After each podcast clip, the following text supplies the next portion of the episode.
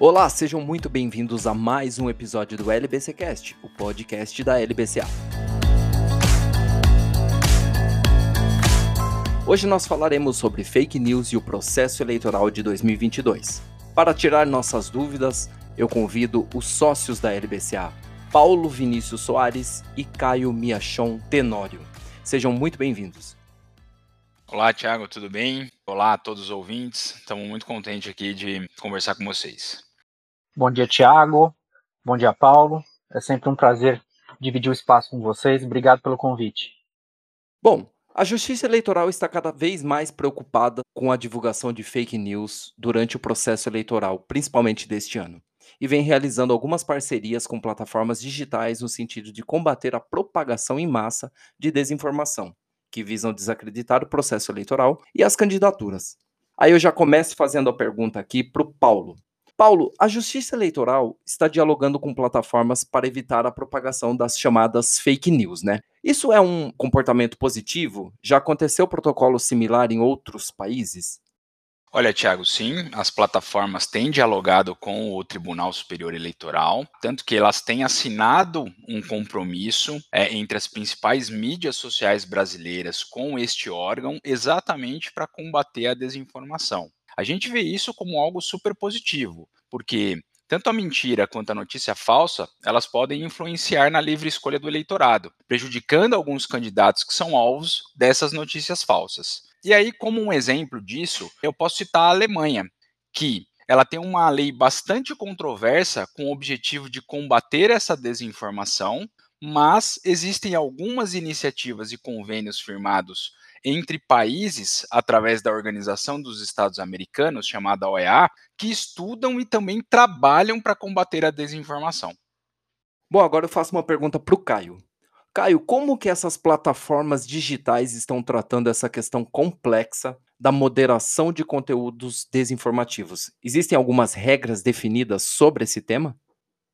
Oi, Thiago. Sim, as plataformas elas têm feito um trabalho cada vez mais intenso para combater a desinformação. E as plataformas elas têm regras.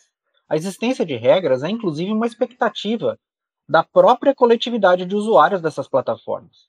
Para que as plataformas possam oferecer um ecossistema saudável para o usuário, ela precisa ter diretrizes. E essas normas são geralmente estabelecidas na forma de contrato. A moderação de conteúdo nada mais é do que fazer cumprir as regras de uma plataforma. Isso vai ao encontro do Marco Civil da Internet. É uma expectativa social de qualquer ecossistema que você tenha regras nem a lei, nem a Constituição Federal Brasileira, elas impedem que as plataformas exerçam a moderação de conteúdo. Pelo contrário, existe um estímulo por parte das autoridades que cada vez mais existam um sistema de freios e contrapesos também para a internet. Então, Paulo, na sua avaliação, você acha que deveria haver uma gradação sobre o tipo de desinformação postada? Olha, deveria sim, Thiago, tá? E essa gradação ela já existe. Ela acontece no formato da reiteração de penalidades. Então, uma vez que uma determinada pessoa posta um conteúdo que contém desinformação, ele pode sofrer uma advertência. Se ele reitera, ele pode ter uma suspensão temporária do seu canal. E isso pode culminar né, na proibição do canal como inteiro e também na remoção do perfil daquela pessoa da rede social. Então é muito importante que haja assim uma gradação até para as pessoas serem educadas quanto a esse modus operandi e que se evite né, a fake news e a desinformação. Agora, Caio, é muito difícil identificar, por exemplo, uma fake news. Como que é o direcionamento do usuário no caso de se deparar com alguma coisa que ele ache que seja fake news nas redes sociais e na internet em geral? O Tiago, esse é um esclarecimento bem importante de se fazer. O usuário ele deve desconfiar das notícias veiculadas por vídeos ou fontes que não tenham uma checagem prévia de informação.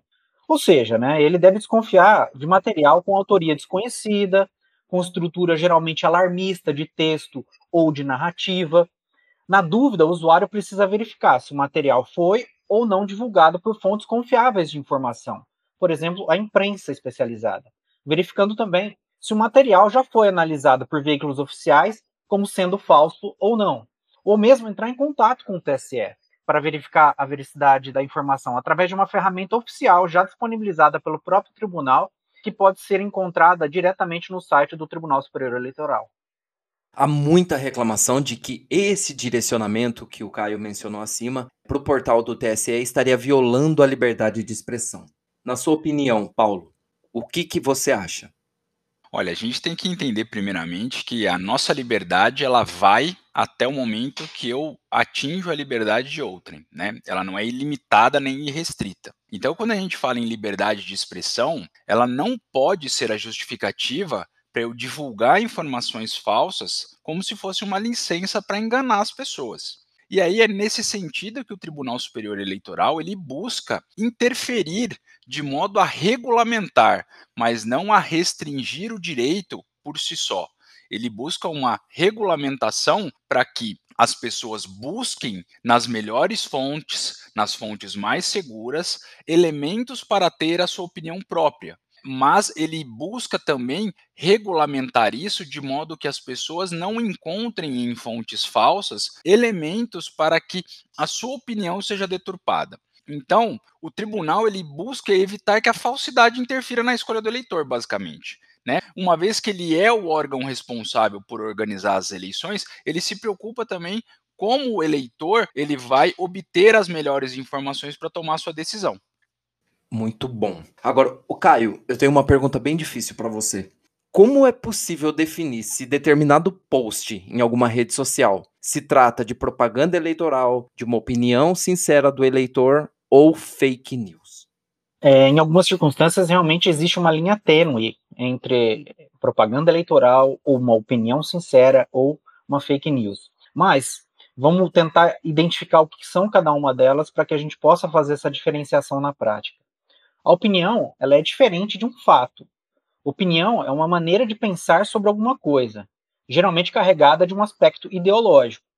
Já o fato é um acontecimento, cuja veracidade ninguém pode discutir.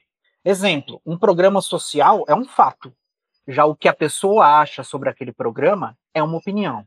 Propaganda eleitoral, por outro lado, é pedir voto para alguém ou para si próprio. A propaganda eleitoral em si, feita por um cidadão comum, não é um problema. O que não pode é o candidato ou seu partido antecipar a corrida eleitoral antes do período previsto pela lei.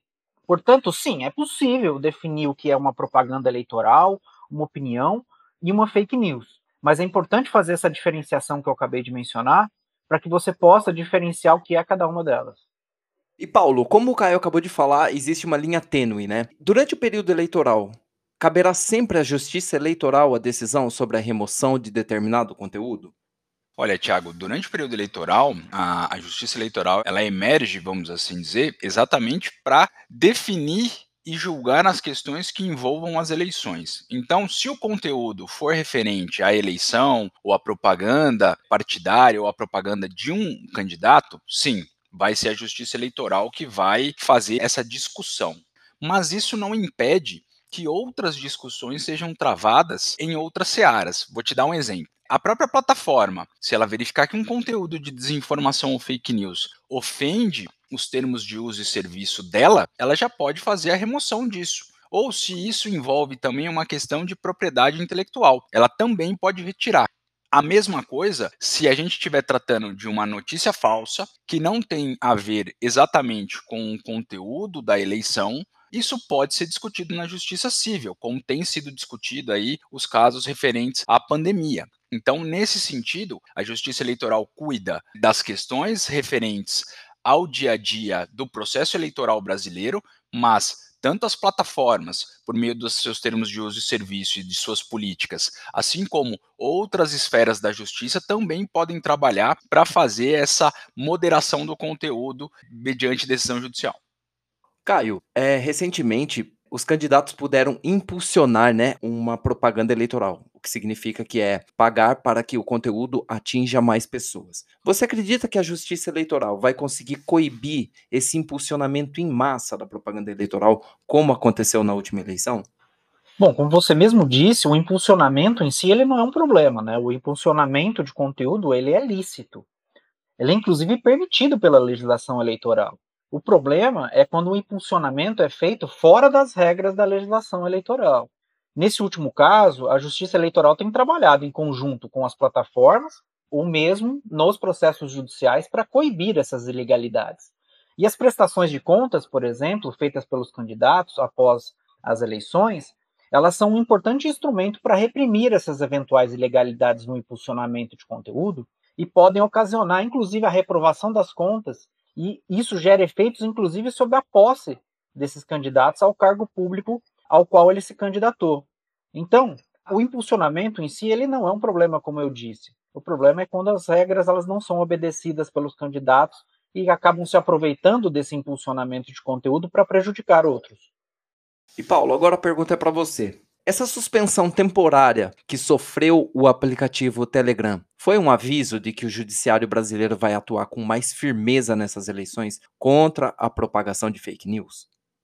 Olha, Tiago, a percepção é que realmente foi um aviso, sim, do Judiciário Brasileiro, é, mas foi uma medida bastante polêmica. Por quê? Porque penalizou-se a plataforma como um todo, ou seja, puniu-se a ferramenta ao invés de se ter uma investigação mais profunda sobre aquelas pessoas ou grupo de pessoas que faziam mau uso da ferramenta. Mas o que a gente viu como resposta foi que o próprio Telegram se comprometeu a trabalhar em conjunto com o Tribunal Superior Eleitoral de modo a minimizar os efeitos da desinformação.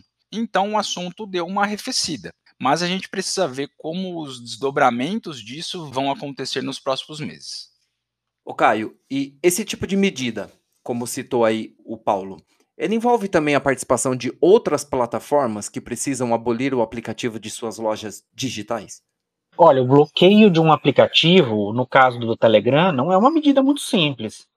Porque em tecnologia não existe bala de prata que resolva e faça o bloqueio definitivo de uma ferramenta. Existem brechas tecnológicas que permitem a utilização da plataforma de mensagens, como o próprio VPN, por exemplo. De todo modo, a suspensão do aplicativo para o usuário comum, ela envolve toda uma cadeia de fornecimento de serviço que vai desde o provedor backbone, que é aquele provedor de infraestrutura de telecomunicações, até de eventuais serviços de distribuição digital de aplicativos, como por exemplo esses aplicativos que você baixa no seu celular ou mesmo no seu desktop, no seu computador, de modo que esse bloqueio, como eu acabei de falar, ele não parece ser o melhor caminho, porque ele não é efetivamente razoável, ele impede que as pessoas comuns que utilizam esse aplicativo para outras finalidades não possam se utilizar dessa ferramenta para o seu dia a dia de trabalho, para o seu dia a dia de estudos. Então, você acaba prejudicando outras pessoas que não têm nenhuma relação com aquele problema com um bloqueio definitivo dessa ferramenta. E Paulo, você acredita que dependendo do conteúdo e principalmente do tom dos posts dos candidatos, eles podem ser suspensos das principais plataformas, como aconteceu recentemente com o ex-presidente americano Donald Trump? Olha, Tiago, as plataformas elas têm os seus termos de uso e serviço que para o usuário é o contrato, né, e são as regras de como você deve se comportar dentro daquela rede social. Então, a partir do momento que existe uma conduta em desacordo com esses termos de uso, cabe à plataforma aplicar as penalidades ali previstas, né, naquele contrato fechado com o usuário. O que aconteceu com o ex-presidente Donald Trump foi exatamente isso. Ele, por meio de condutas reiteradas, ele foi tomando uma série de penalidades que culminaram na exclusão de uma rede social. Então, a mesma coisa eu acredito que vai acontecer aqui no Brasil. Se o candidato começar a agir em desacordo com as regras da plataforma, ele pode sim sofrer algumas sanções e penalidades previamente contratadas. Não vai ser algo de inopino, não vai ser algo de surpresa. Ele vai saber até que isso, em caso de conduta reiterada, possa levar num caso extremo, a exclusão de um candidato de uma rede social. E Caio, de forma mais recente, a gente conseguiu perceber em grandes sites de notícias assim, sempre ali uma seção fato ou fake, verdade ou mentira, feito por agências de checagem. Essas agências de checagem também ajudam a prevenir as fake news e informar os eleitores?